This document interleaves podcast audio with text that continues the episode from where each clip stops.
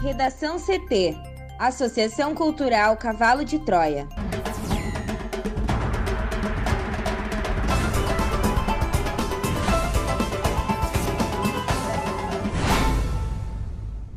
Olá, eu sou Amanda Hammermiller. E eu sou Thaís Uchoa. Este é o Redação CT, da Associação Cultural Cavalo de Troia. Hoje é quarta-feira, dia 12 de janeiro de 2022. Sobe para 200 o número de municípios do Rio Grande do Sul em situação de emergência em razão da estiagem. Há risco de falta de testes para Covid no Brasil, alerta a Associação de Laboratórios. Variante Ômicron prevaleceu em 98,7% das amostras analisadas no Brasil, aponta levantamento.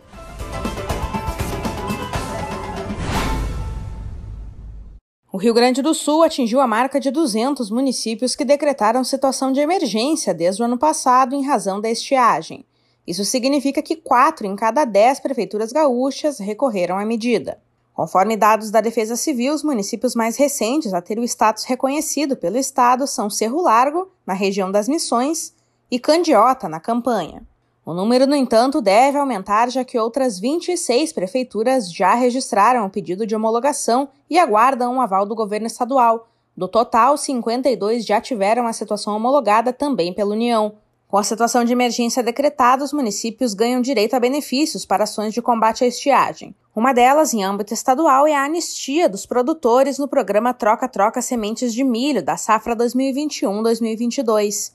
A medida foi anunciada pelo governador Eduardo Leite em reunião na semana passada e confirmada após encontro com prefeitos na última segunda-feira. Com isso, o executivo irá subsidiar 100% das sementes adquiridas pelos produtores.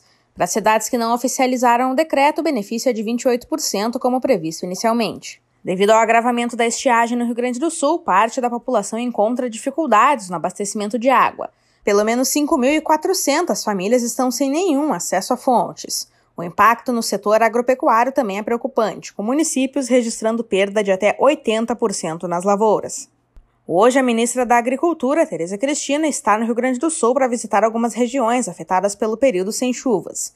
Ao longo da agenda, ela deverá ouvir produtores e prefeitos que solicitam, entre outras medidas, a prorrogação de financiamentos com vencimentos entre 15 de dezembro de 2021 até 30 de junho deste ano. Os testes para diagnóstico da Covid-19 no Brasil podem acabar por falta de insumos, segundo alerta desta quarta-feira da Associação Brasileira de Medicina Diagnóstica. A Abramed diz que a procura global por mais exames devido aos surtos da variante Omicron força a capacidade de produção de insumos e reagentes. A recomendação da associação é de que os laboratórios priorizem a testagem em pacientes graves, trabalhadores da saúde e outros profissionais essenciais. Em um comunicado, a entidade disse preparar uma nota técnica para que os laboratórios associados priorizem pacientes segundo uma escala de gravidade para efetuarem os testes. Segundo a associação, os testes disponíveis devem priorizar pacientes que tenham maior gravidade de sintomas, pacientes hospitalizados e cirúrgicos, pessoas no grupo de risco, trabalhadores assistenciais da área da saúde e colaboradores de serviços essenciais. A Abramed recomenda, portanto, que pessoas sem sintomas ou com sintomas leves, mesmo que tenham entrado em contato com infectados, que se isolem ainda que sem testagem.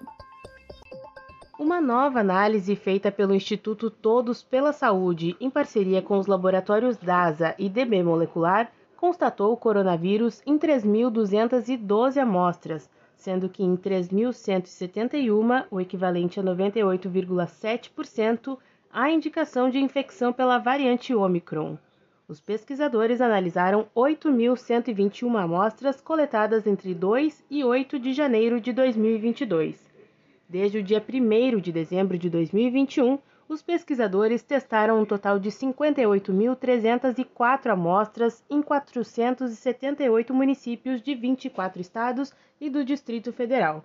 A Omicron foi identificada em 191 municípios de 17 estados: Amazonas, Bahia, Ceará, Espírito Santo, Goiás, Mato Grosso, Mato Grosso do Sul, Minas Gerais, Pará, Paraná, Pernambuco, Rio de Janeiro, Rio Grande do Sul, Santa Catarina, São Paulo, Sergipe, Tocantins e também no Distrito Federal. Esse é o quarto levantamento dos laboratórios. A prevalência da Omicron foi de 9% em 21 de dezembro, 31,7% em 29 de dezembro e 92,6% em 6 de janeiro.